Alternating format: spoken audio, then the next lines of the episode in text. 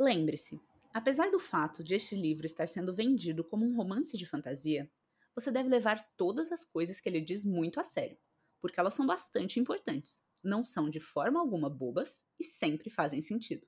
Esse é o recado do autor de fantasia Brandon Sanderson, no livro Alcatraz contra os Bibliotecários do Mal. Mas peraí, todo livro não deveria ser levado a sério? Pois é. Algumas leituras nem sempre são vistas como úteis ou importantes por todos os leitores. E eu tô falando essas palavras com muitas aspas, ok? Elas são taxadas de menores, fúteis, bobas ou sem conteúdo. Mas será que é isso mesmo? Existe um tipo de leitura fútil? Eu sou a Duda Nogueira, jornalista e leitora que acredita muito no poder e na importância das futilidades, dentro do mundo editorial e fora dele. E eu sou a Carol Soares, também jornalista e super contra essa ideia de colocar um gênero literário contra o outro. Bora falar sobre isso.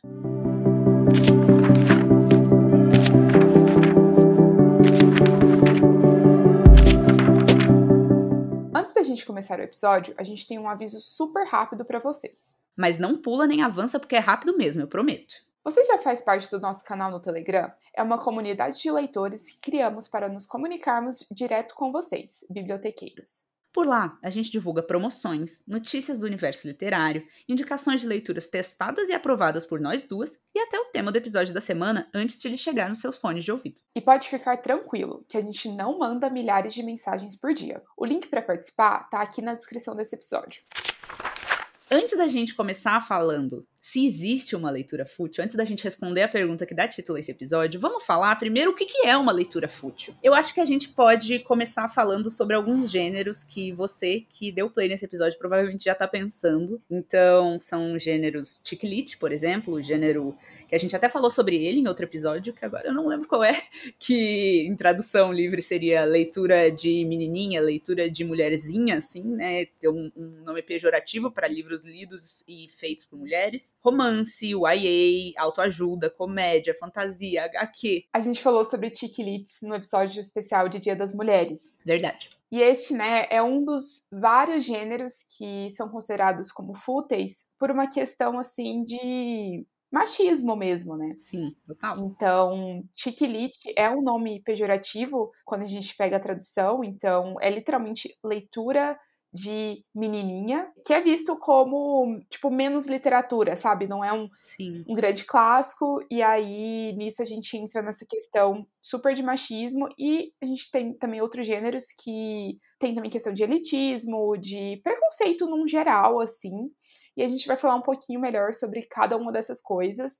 E vamos dar a nossa nosso veredito, né? Existe leitura fútil? Pois é, como você falou, né? A gente discutiu um pouquinho sobre Tiquilite no episódio de Dia das Mulheres, mas acho importante trazer aqui também, porque esse é o tema desse episódio. Tiquilite meio que, que veio vindo com essa, com essa bagagem de machismo, com essa bagagem de preconceito desde, sei lá, muito tempo, desde a época que, que mulheres não podiam ter uma carreira, né? As mulheres brancas ricas podiam estudar e aprendiam a ler, mas não podiam ter uma carreira. Então elas liam uma literatura diferente dos homens que podiam ter uma carreira, que liam livros livros de medicina, que liam livros de direito, que liam clássicos, que liam o Machado de Assis da vida. Elas podiam ler livros de cuidar da casa, elas podiam ler livros de romance, e tudo isso era considerado uma leitura menor, justamente porque era lido e escrito por mulheres. E isso veio vindo até hoje com essa carga de preconceito, né? Mas, como a Duda falou, existem outros tipos de preconceito. Então, a gente também citou em um outro episódio sobre o elitismo no mundo literário, né? A gente citou no episódio com a Isaf, que foi nosso episódio sobre leituras acadêmicas, e em como os livros acadêmicos e as leituras acadêmicas e todo esse ambiente, na verdade, da universidade, do ensino superior, é, sempre foi, por muito tempo, um ambiente muito elitista, muito dominado por essas elites brancas que queriam manter todo esse conhecimento numa redoma, que não chegasse ao grande público, que não chegasse ao povo, que não chegasse às minorias. Muito disso entra aqui também. Então, esses livros que são os best-sellers do New York Times são menores porque para essas pessoas, claro, são menores porque é, atingem o povo, né? Não são esses livros que ficam na redoma, não são os livros acadêmicos, não são o Machado de Assis da vida. E o interessante é que, assim, eu tô citando Machado de Assis, mas Machado de Assis era uma minoria, né? O Machado de Assis era negro, apesar de tentarem apagar isso da memória do povo brasileiro, né? E eu queria fazer um comentário, assim, que envolve muito essa questão de literatura feita para mulheres, né? Que realmente tinha essa ideia de, ah, mulher, tipo, pode ler romance, pode ler livros sobre arrumar a casa, mas não pode ler sei lá, tipo, um Foucault da vida, um Voltaire da vida. Sim. Mas, assim, tem alguns livros que eles foram feitos nessa, nessa toada de livros para mulheres, ou, ou, na verdade, assim, eram livros que apelavam para o público feminino, que tinha um grande público feminino, e que hoje eles são lidos como clássicos. Então, vou dar dois exemplos aqui, um nacional e um internacional. Hoje meu repertório está ótimo, meu repertório cultural está bem diverso. um deles eu até já falei no outro episódio, que é o Mulherzinhas, da Louisa May Alcott, uhum. que ele é ali mais ou menos de 1800, né, dos anos 1800. Enfim, a, a Louisa May Alcott tem uma uma puta história, assim, de vida. E ela também enfrentou muito machismo no mercado editorial na época dela. E ela foi praticamente obrigada a mudar o final do, do Mulherzinhas para que ele fosse um final mais condizente com os padrões da época, com o que era socialmente aceito. E Little Women, né, que é o, o título oficial, é um puta clássico nos Estados Unidos hoje em dia. Então, é um livro, tipo assim, é um Machado de Assis que o pessoal lê lá. Ganhou várias adaptações cinematográficas. A mais recente, de 2019, até ressignifica esse final, muda o final para ser o final que a Luísa queria mesmo. E então, assim, tipo, na época era leitura para literalmente mulherzinhas. E hoje é um clássico. E o exemplo nacional que eu ia dar são os livros do José de Alencar, né? Muitos deles saíam naquele esquema de folhetim nos jornais. Então, assim, saía um uhum. capítulo no jornal toda semana semana ou todo dia. E realmente apelavam bastante para um público feminino, assim. Eu não sei se ele tinha em mente escrever para mulheres, mas de fato, mulheres gostavam da história dele, da, das histórias que ele tinha. E hoje em dia, José de Alencar também é leitura obrigatória de vestibular, sabe? Você deu esse exemplo de mulherzinhas e eu tô assistindo há bastante tempo, inclusive, porque eu assisto essa série, eu tô assistindo devagar. Eu tô assistindo Dickinson, né? Que é a série sobre a Emily Dickinson. Uhum. Obviamente, tem muitas coisas ali que são totalmente ficcionalizadas, até porque tem, sei lá, momentos que ela conversa com a morte, então um, obviamente são ficção, mas tem momentos que são baseados na vida dela mesmo e contam que, por exemplo, ela não não foi publicada antes da morte, assim, só com, sei lá, dois poemas no jornal com pseudônimo, tipo assim, não sei se esse é o número exato, mas porque é isso, na época mulheres não podiam publicar, não era valorizado, se publicasse iam dar o crédito para um homem e era esse tipo de coisa, sabe? E você vê, hoje a Emily Dickinson é, eu acho que é a poetisa mais famosa dos Estados Unidos, da língua inglesa, sei lá, ou uma das mais. Então, é isso que você falou, sabe? É, é, obras escritas por mulheres, é, para mulheres, porque é isso. É, Emily Dickinson falava muito sobre o que ela sentia e, e queria ser uma mulher que, que mudasse as coisas e que, que enfrentava o machismo mesmo, no que dava na época. Uhum. Então ela escrevia também sobre isso, também trazia para a obra dela. E é muito bizarro a gente pensar que muitas dessas leituras que são tidas como fúteis, elas são direcionadas para um público que não é valorizado, né? Tipo, no, no mercado editorial. E aqui a gente falou muito sobre questão do machismo, mas a gente tem também até uma questão um tanto quanto etarista, então, Sim, livros que o pessoal chama né, de Young Adult, YA, que seria jovem adulto, mas até os livros para pré-adolescente, adolescente ali, uhum. é, também são muito estigmatizados como livros que, ah, sei lá, não vão te acrescentar nada, é só uma leiturinha para você, sei lá, ler na praia, ler Total. nas suas férias. Enquanto adulta, eu já li alguns livros mais focados aí nesse público adolescente, e são livros que podem sim trazer muitas reflexões, que podem trazer discussões muito importantes. Eu li um que o narrador era um menino de 13 anos, chama-se As Estrelas sobre os Nossos Pés, e falava de uma forma muito sensível sobre racismo e sobre relações familiares. E assim, é um livro que sei lá, um adolescente de 15 anos, poderia facilmente ler, uhum. sabe? Sim, total. Na época que o John Green era moda, então, ah, não, John Green, ruim. Vou fazer uma, uma outra referência indo para outro lado total, mas tinha aquela época em que todos os youtubers tinham um livro, né? E daí todo mundo ficava tipo, ai, pra que que todos os youtubers têm livro? Concordo um pouco, nem todos os youtubers precisam ter livro. Mas será que não é uma boa ferramenta para fazer os pré-adolescentes, crianças, adolescentes entrarem no mundo da literatura? Tudo bem, aquele não vai ser o livro mais incrível que a pessoa vai ler na vida. Mas será que não vai trazer nela um, um, sentimento bacana com a leitura e daí a partir dali ela vai começar a ler outros livros e daí ela vai começar a ler livros que vão mudar a vida dela? Eu comecei a ler com Crepúsculo. É, eu comecei a ler com Percy Jackson. Eu tinha ali uns 11 anos.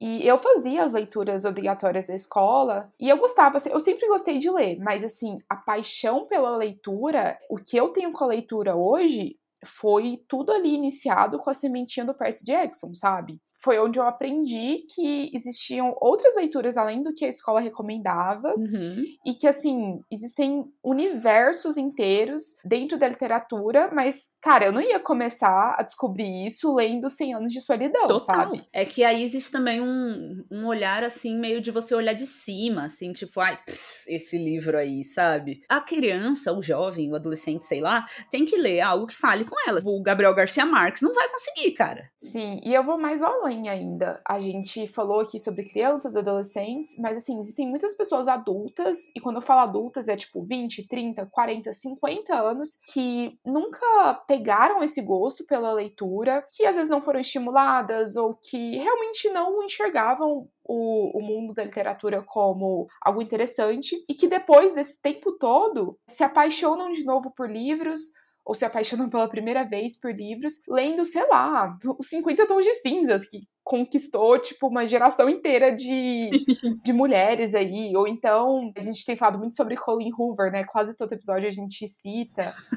Sim, é o bingo. Eu tenho história de amigas, ah, sei lá, liam algumas coisas ali na escola, depois, tipo, pararam de ler, redescobriram aí a leitura com Colin Hoover, sabe? E por que, que a gente tá tá isso como fútil? Uhum.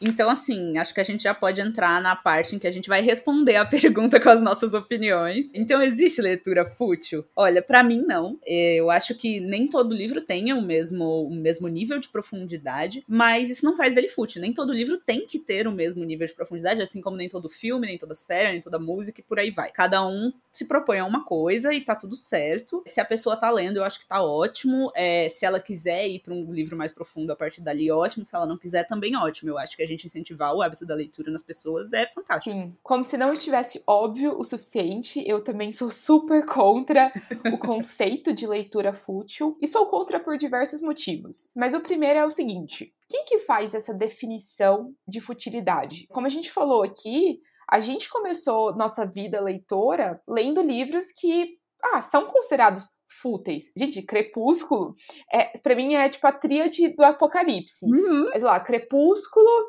Justin Bieber e John Green. São as três coisas que, se você gostasse, você era a pessoa mais fútil do mundo. Eu gostei das três. Meu Deus.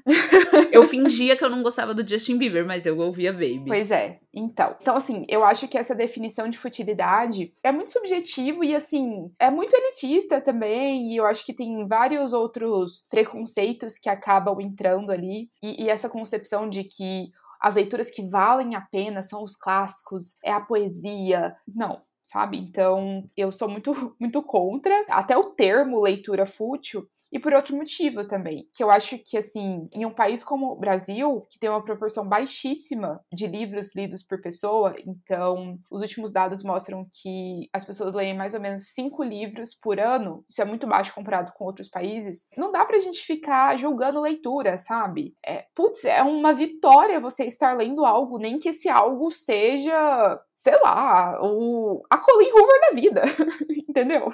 E a gente sabe que essa questão de, de o brasileiro ler, o brasileiro não ler, tem muitas variáveis e tem muita questão de, sei lá, é, sistema educacional do Brasil, muita questão de incentivo do governo, muita questão de classe social, muita questão de, de pobreza, de preço do livro e tudo isso. Então é isso que você falou, a gente vai ficar julgando o livro alheio. Se tem uma pessoa lendo a sutil arte de ligar o foda-se no metrô, da hora, lê aí, cara. Sim, é isso. É uma questão muito pessoal de fato para mim isso da, da leitura, de leitura fútil, porque eu sou uma pessoa que eu moldei literalmente a minha personalidade com base em, livros fúteis, assim, tipo. Futilidade é tudo. E foi só porque, sei lá, eu li Paula Pimenta, tipo, fazendo meu filme, e eu li uhum. tudo do John Green, e eu li, tipo, A Seleção, que hoje eu leio livros mais rebuscados, assim. Uhum. E eu acho que isso tem até uma questão, assim, de você acostumar com a leitura, acostumar com estilos. Total. É, a gente fica falando de brincadeira, de meme, mas, cara, você não vai sair de um ponto que você, tipo, lê zero livros por ano, você nunca lê, e de repente você vai ler 100 anos de solidão. Ler Gabriel Gar Garcia Marques é difícil, gramaticalmente, semanticamente, é muito difícil ler. Eu não li. Ai, tópico sensível. Tópico sensível.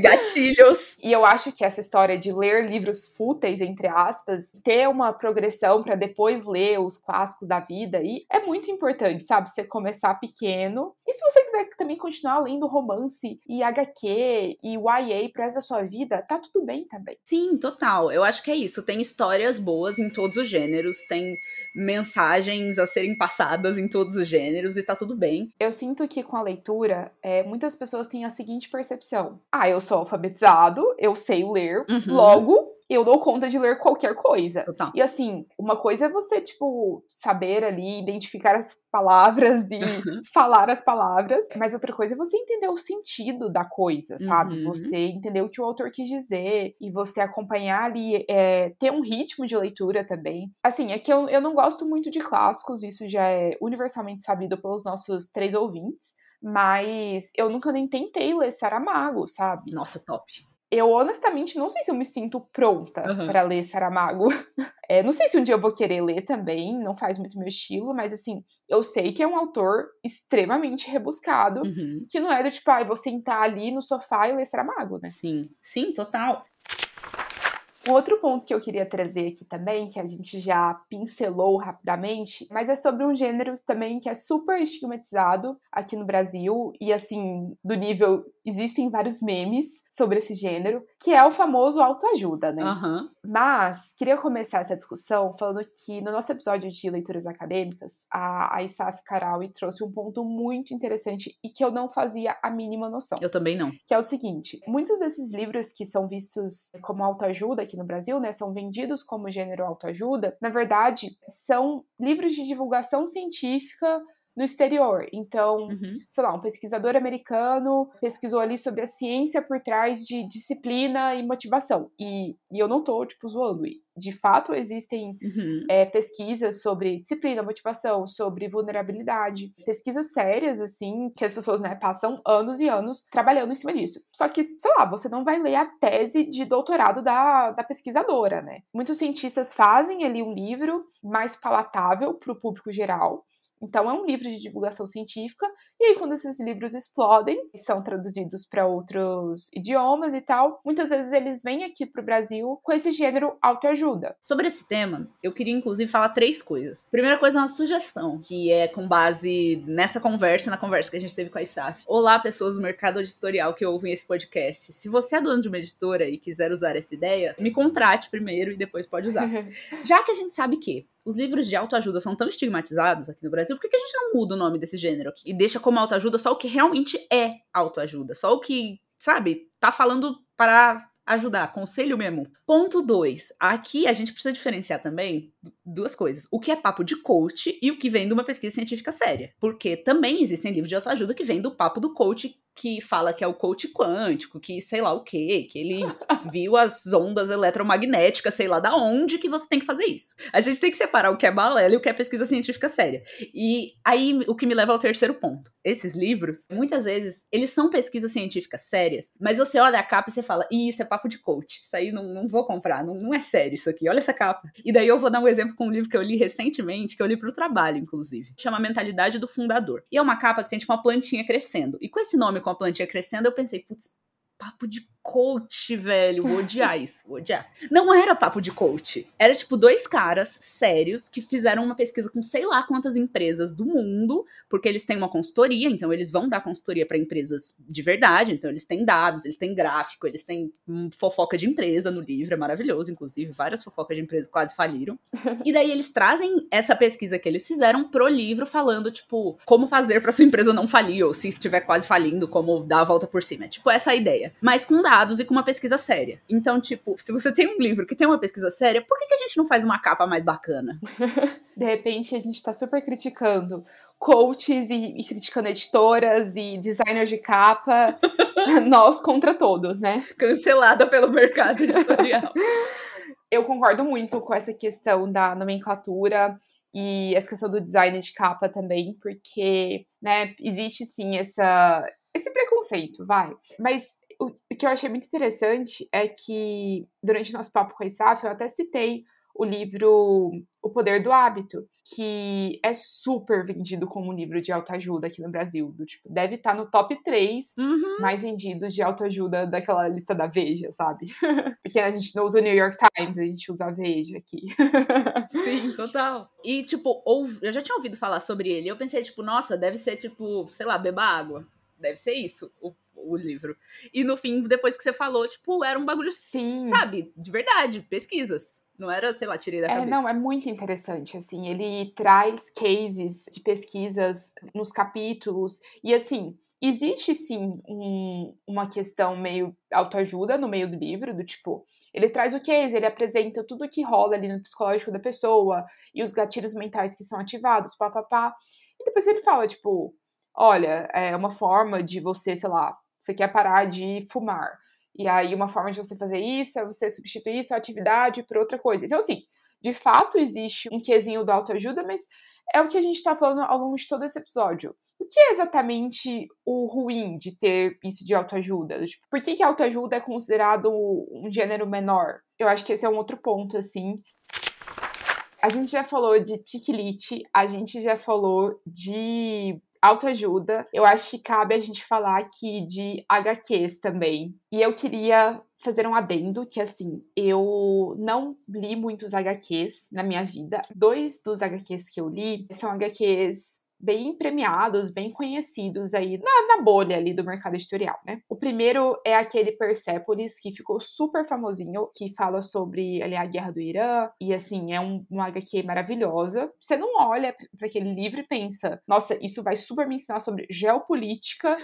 muito bom essa HQ, não à toa, foi realmente muito premiada. E o segundo é, na verdade, parte de uma, de uma série ali que chama Você é Minha Mãe, que também tá, traz questões assim super super interessantes sobre sexualidade e sobre relações familiares e sobre depressão, saúde mental. E que, tipo, HQ, sabe? Todo mundo olha HQ na livraria e pensa, ah, então essa daqui é a sessão para crianças. E eu tô, tipo, esse livro nunca poderia ser lido por crianças. Sim, total. Eu acho que isso também tem até você vê no cinema, por exemplo. Ai, tem essa questão de ah, animação é filme de criança e não sei o quê. Os filmes da Disney são filme para criança e tal. E, tipo, se você for assistir um filme da Disney depois de adulto, você repara um monte de piada que é pros pais que estão assistindo, sabe? E é umas piadas meio pesadas, às vezes, inclusive. E é isso, eu também não li, tipo, uma quantidade incrivelmente extensa de HQs, eu li alguns, mas também são HQs, assim, pra adultos, fora, sei lá, Turma da Mônica, quando eu, quando, esse eu li quando eu era criança.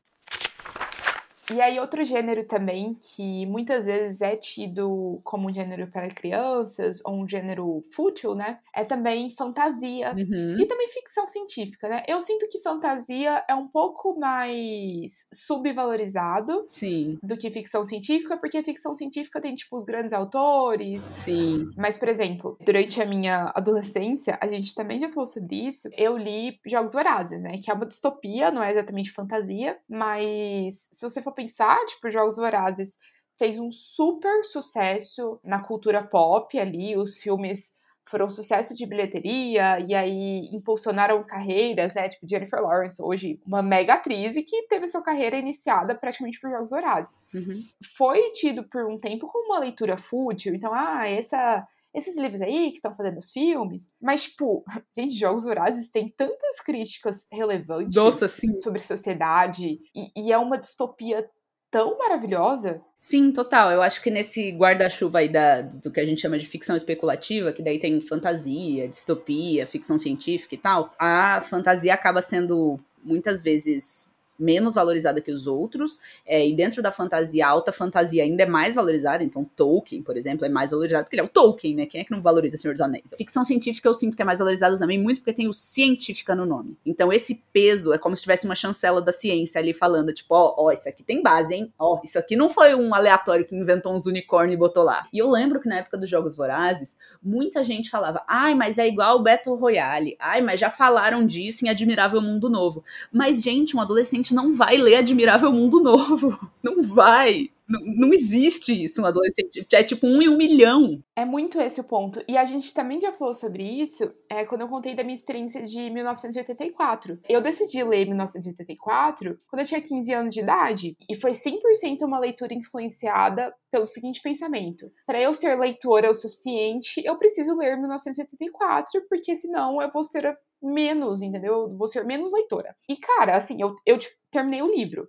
Mas é aquela história que a gente estava falando quando a gente falou de Saramago. Ok, eu entendo o que cada palavra significa. Eu entendi essa história como um todo? Não necessariamente. Eu 100% tenho certeza de que eu não peguei todas as nuances e toda genialidade mesmo de 1984, porque assim, não faz o meu tipo de livro, isso eu reconheço, mas eu reconheço que, que é um, uma, um, uma história maravilhosa, assim, e, e não é à toa que tem anos que é um dos livros mais populares e que o George Orwell é super renomado e reconhecido no meio editorial, mas hum, eu fui ler com 15 anos, sabe? Mas eu li Jogos Horários com 13 e foi maravilhoso. Eu, Sim, sabe? total, então... total. Eu acho que trazer essas discussões para um outro público de uma maneira, vou botar entre muitas aspas, mais palatável, assim, de uma maneira que, o, que esse público vai entender, com um vocabulário que esse público vai entender, com menos metáfora, com um subtexto um pouco mais simples de entender, mais adequado para essa faixa etária, por exemplo, vai ter muito a ganhar, porque daí a pessoa que leu Jogos Horários vai ter vontade de ler 1984 depois, que foi o que aconteceu comigo. É muito mais proveitoso do que você, sei lá, tentar forçar, porque, ai, porque Battle Royale foi primeiro. Mas, e daí, cara, que foi primeiro? Não é pra essa faixa etária, e daí? E aí eu acho que a gente entra numa discussão que até que ela transcende um pouco a literatura, se estende até para arte e entretenimento no geral, que é justamente essa dicotomia entre entretenimento e arte. Entretenimento, ah, leitura fútil, ah, o livro que virou filme. A arte é tipo o Cem de Solidão, o Saramago, que ganhou o Nobel da Literatura. Essa dicotomia é bem problemática, vamos dizer assim. Primeiro que eu acho que nem tudo precisa ser a obra artística que vai mudar a sua vida. E segundo que eu não acho que entretenimento é uma coisa menor, que você, nossa, você tem que se entreter. Qual que é o problema de você estar se entretendo, sabe? A vida é muito curta, galera. E a gente sabe que essa discussão de entretenimento e arte, ela é muito mais antiga do que, enfim, do que o podcast, né? Não, a gente não está criando essa discussão. Sim.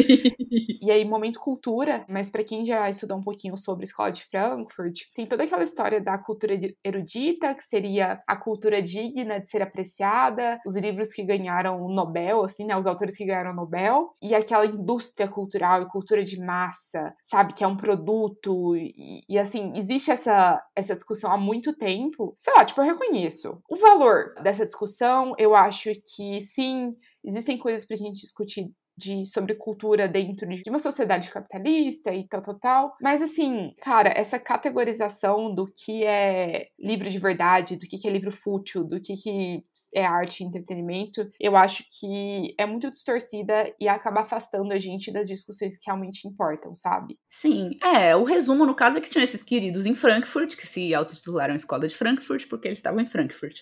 E eles eram, né, socialistas, comunistas e tal. E daí eles criaram uma teoria para para criticar o capitalismo e pensar sobre o capitalismo. E daí que veio né, essa questão, o capitalismo enquanto indústria, o capitalismo cultural aí, né? Então, o que é cultura erudita, o que é arte, o que muda sua alma e o que é, é massificado, o que é feito para ser reproduzido, o que, o que não tem essa alma do artista e que, que pode ser feito várias vezes e que, que é entretenimento, né? Uma discussão interessante, eu acho que é uma discussão que precisa ser, ser feita, mas a gente vive no capitalismo, né? Que me perdoem os queridos da escola de Frankfurt, mas eu acho que a vida é muito curta pra gente ficar, sei lá, vou só. Ai, vou só assistir o filme do Almodóvar, porque o da Netflix não é arte. O resumo do episódio é: precisamos de futilidades na vida. Eu, pessoalmente, preciso, e eu acredito que futilidades são importantes e se você quiser considerar toda a minha personalidade como fútil e tudo que eu faço e consumo como fútil, vai ser muito bem-vindo, porque sim, sou fútil. É isso, sou é vazia. Isso. Um pouco de Gabriel Garcia Marques, um pouco de Colin Hoover. Acabou. Gente, é isso. O equilíbrio é tudo. Uma mão no joelho, outra na consciência. No index de hoje, a gente decidiu falar um livro que a gente ama, mas que seria considerado fútil, um livro que a gente odeia, mas que seria considerado uma leitura de verdade, uma leitura autêntica. Vou começar falando dois livros que eu amo, mas super seriam considerados fúteis. O primeiro é o livro 2 de Bridgerton, que foi o único da série que eu li, mas eu adorei. que é O Visconde que Me Amava, algo assim, que a, a, temporada da série na Netflix até já saiu. E foi um livro super delicioso de ler. Eu li num período da minha vida que estava muito caótica. Todo o resto que não era o livro estava muito caótico. e ler esse livro, esse romance super envolvente, foi muito legal. E o segundo que eu vou falar chama-se Tell Me Lies. É um livro que ainda não tem no Brasil, mas até já foi adaptado para série naquela Hulu, que é um livro sobre um relacionamento super tóxico e que assim tem muitas reviravoltas e que se passa ali num contexto de universidade e depois do começo da vida adulta, super poderia ser tido como fútil, só que é um livro que ensina muito sobre relacionamento e sobre saúde mental e que me fez refletir muitas e muitas coisas, sabe? Bom, o meu é PTBR e é fútil duplo, seria considerado fútil duplamente, porque é um HQ e é o IA. Então, é o Arlindo da Ilustra Lu que começou como uma série de tirinhas no Twitter. Nossa, é muita futilidade, meu Deus. Como assim? Começou no Twitter. Muito. Como assim? É, contém ironia, por favor, porque é incrível, inclusive. O Arlindo é maravilhoso, ganhou até prêmio. Conta a história de um menino é, adolescente, assim, que é LGBT. E é muito fofo, é, se passa no começo dos anos 2000, então tem muitas referências aos anos 2000, é muito nostálgico, é muito incrível, é muito bem desenhado, é tudo, eu amo. E agora, por fim, um livro que você odeia, mas que seria uma leitura de verdade, Carol. Tá, o meu é clássico, é A Cidade às Serras, do Essa de Queiroz. Eu odeio tanto esse livro, meu Deus, o tanto que eu odeio esse livro. Eu li na época do vestibular, né? E tipo assim, eu só eu amei todos e eu só odiei dois da época do vestibular, que foi esse e o Viagem na Minha Terra. Pelo amor de Deus, é irritante, é irritante a escrita, é irritante a história, é irritante como tem horas que ele é muito machista, é tudo irritante. Por isso que o Machado de Assis brigava com ele, sabe? E eu amo que a gente é muito conectada nesse hate. Uhum. Porque esse livro é muito ruim. Fofocas literárias. O Machado de Assis escreveu uma carta pra de Queiroz falando seu livro é uma droga. Não, não era isso que estava escrito na carta. Provavelmente estava melhor escrita que isso. Mas ele escreveu uma carta tipo, não, isso é ruim, escreva melhor, sei lá. Não sei se foi sobre isso, mas ele xingou essa de Queiroz, sabe? Teve treta. Claramente, eu sou Machader, estou do lado do Machado, porque essa de Queiroz ruim. E digo mais, eu acho que uma das maiores conquistas da vida do Essa de Queiroz foi ter sido xingado pelo Machado de Assis. Com certeza. Isso aí é, é claro, ele emoldurou a carta, meu Deus, Machado de Assis sabe que eu existo. Então, o meu é um livro polêmico aqui entre nós duas. Ah, é. Mas é A Hora da Estrela, da Clarice Lispector. Esse livro ele foi muito decepcionante para mim por diversos motivos. Tipo assim, a minha decepção com esse livro começou aos 11 anos de idade. Então. Clarice veio na minha casa, bateu na minha família. Mas quem quiser saber essa história completa, escuta o resto dos episódios, porque agora eu não vou me lembrar onde eu citei a minha história com ele. Mas é isso, foi ótimo. Até daqui 15 dias. Tchau. Até!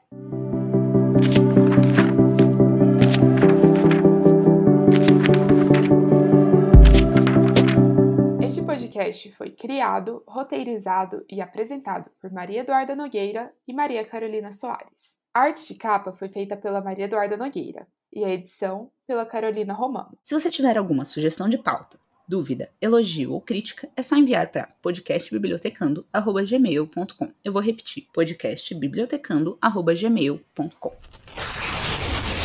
Feminino, outra não, repete tudo isso. Cancela tudo, me confundi, eu fico muito animada falando de Infinite, cancela tudo. Carol, para na, na fala da Carol. Gente, desculpa, coisas que sou contra, coach. Mas é isso.